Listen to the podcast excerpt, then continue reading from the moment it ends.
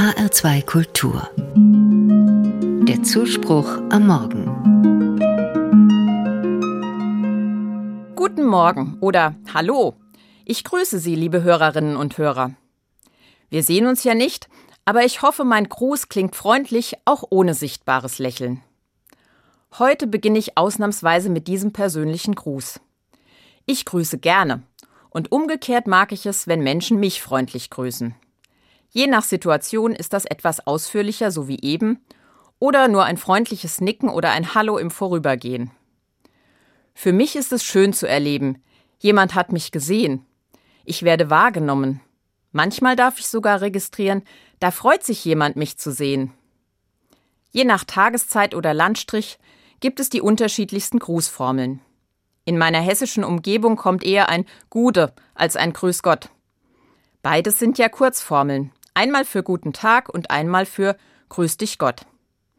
Manchmal wird das ja scherzhaft missverstanden als Aufforderung, den lieben Gott zu grüßen, wenn man ihn sieht.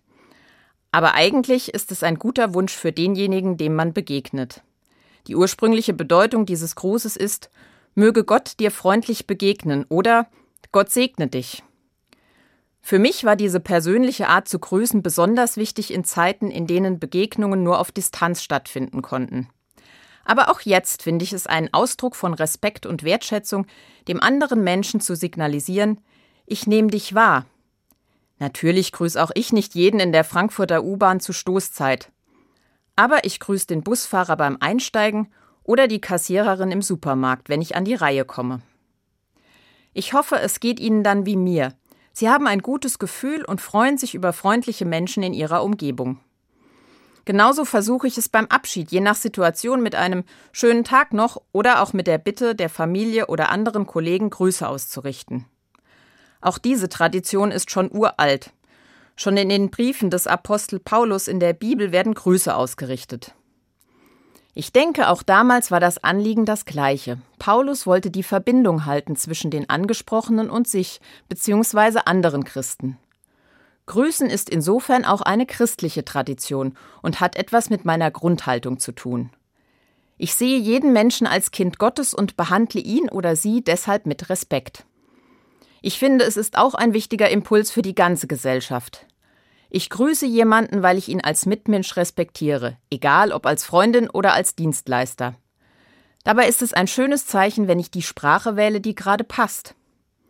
Der oder die andere fühlt sich dann gleich noch mehr wahrgenommen und ernst genommen.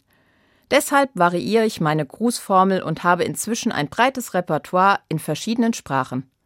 Von Shalom, Salam über Grüezi bis zu Hallo oder Hi. Und auch die guten Wünsche zum Abschied vergesse ich selten. Von Auf Wiedersehen über Ciao bis Tschüss gibt es immer etwas Passendes.